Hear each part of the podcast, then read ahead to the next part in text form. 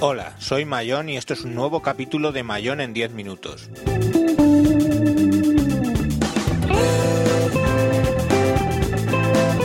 Hoy hablaremos de la otra tinta electrónica.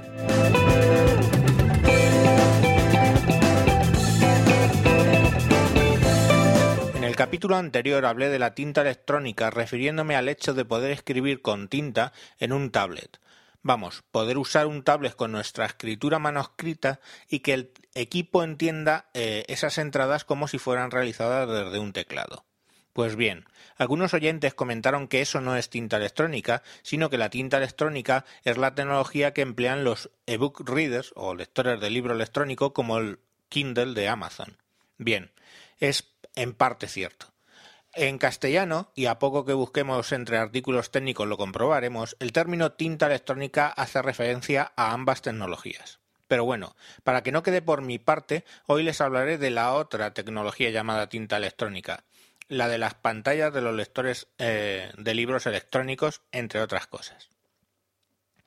La tinta electrónica, que en castellano es más apropiado llamarlo papel electrónico, es una tecnología de presentación de datos, vamos, de pantalla, eh, que presentó el MIT, el Instituto Tecnológico de Massachusetts, en 2002 y que comenzó a comercializarse en 2004.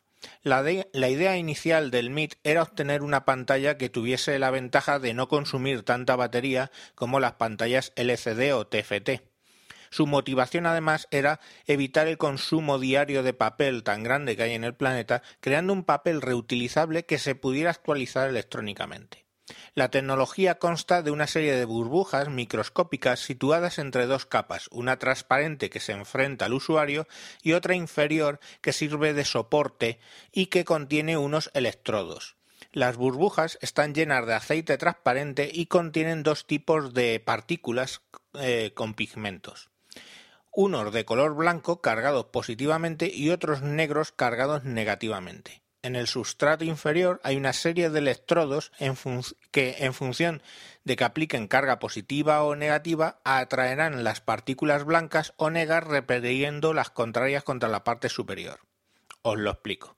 De ese modo, si aplicamos en el electrodo una carga negativa, las partículas, que son generalmente de titanio, cargadas negativamente se ven repelidas y son enviadas a la superficie. En pantalla, por tanto, veremos un punto negro, un píxel. Lo bueno de esta tecnología es que el estado magnético de la burbuja se mantiene después de haber aplicado la carga, lo que quiere decir que ese punto negro permanecerá a la vista casi permanentemente sin modificarse hasta que apliquemos otra carga de otro, de otro signo. Con esto lo que se consigue es que solo se consuma electricidad, batería, cuando dibujamos la pantalla y no para mantener la imagen. En las pantallas TFT y LCD debemos seguir aplicando constantemente corriente siempre para que se mantenga la imagen. Por ello, estas pantallas de tinta electrónica ahorran muchísima energía.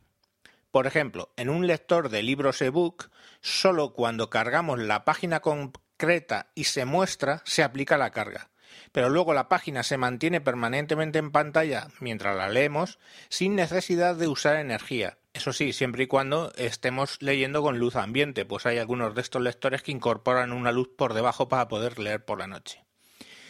Y esa es precisamente otra ventaja de las pantallas de tinta electrónica. La apariencia es de papel normal y corriente y su funcionalidad también. Con luz leemos bien, sin luz no leemos pero es que además, como un papel normal, aunque esté dando el sol o luz intensa en la pantalla, podemos leer perfectamente, por contra de lo que pasa con los tablets tipo iPad, donde sabemos que cuando hay mucha luz no se puede ver la pantalla correctamente. Pocos iPad veremos en la playa en un día soleado, pero sí lectores de ebook con pantallas de tinta electrónica. Inconvenientes de esta tecnología en general, estas pantallas tienen un tiempo de refresco largo, en comparación con las de las tecnologías LCD y TFT.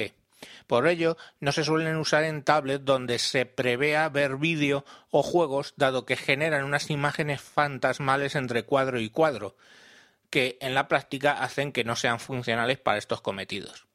¿En dónde sí se ha empleado esta tecnología? Bueno, principalmente en lectores de libros electrónicos o en inglés ebook readers.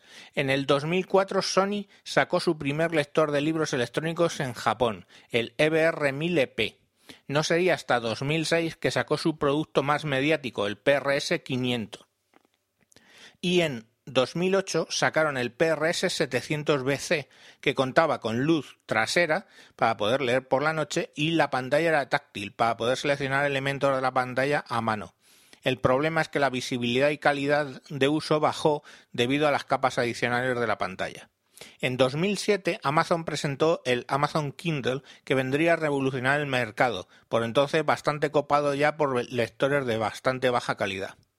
La revolución vino por su bajo precio en comparación con equipos de inferior calidad y la posibilidad de bajar directamente los libros desde la tienda de Amazon al dispositivo. Sin duda, fue el equipo que popularizó en el mercado los lectores de libros, junto al Sony PRS 505 del mismo año y que curiosamente es mi ebook reader personal. Pero no solo se ha empleado tinta electrónica en los lectores de libros. En 2005 Seiko sacó el primer reloj basado en tinta electrónica, el Spectrum SVRD 001.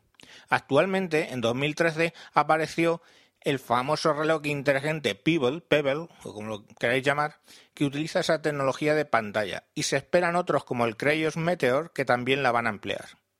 También se ha usado en pequeños indicadores de estado de dispositivo, como por ejemplo en algunas llaves de USB donde se va mostrando la memoria ocupada o en generadores de passwords como los de RSA, donde en una pequeña pantalla nos muestra las passwords de un solo uso que va generando el dispositivo.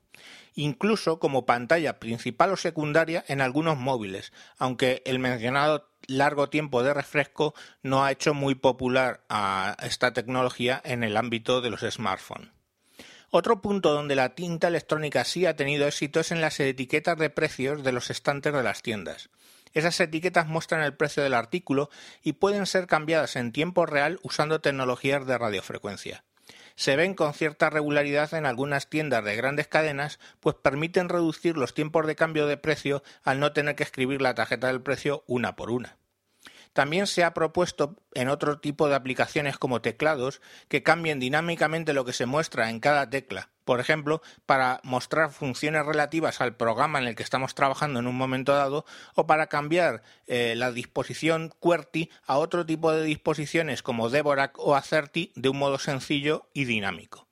Lamentablemente creo que esta tecnología no ha sido explorada aún hasta sus últimas consecuencias. La adición del color o una tasa de refresco más rápido o incluso su empleo en un formato de periódico plegable serían puntos a favor y posibles rutas de futuro para esta tecnología. Actualmente las pantallas, aunque se pueden doblar ligeramente, no están pensadas como para poderlas doblar, digamos, como un papel. Bueno, y hasta aquí el capítulo de hoy. Como siempre, les animo a seguirme en Twitter como arroba tejedor1967 o a buscar el podcast en iTunes o en Spreaker como Javier Fernández. Un saludo y hasta próximos capítulos.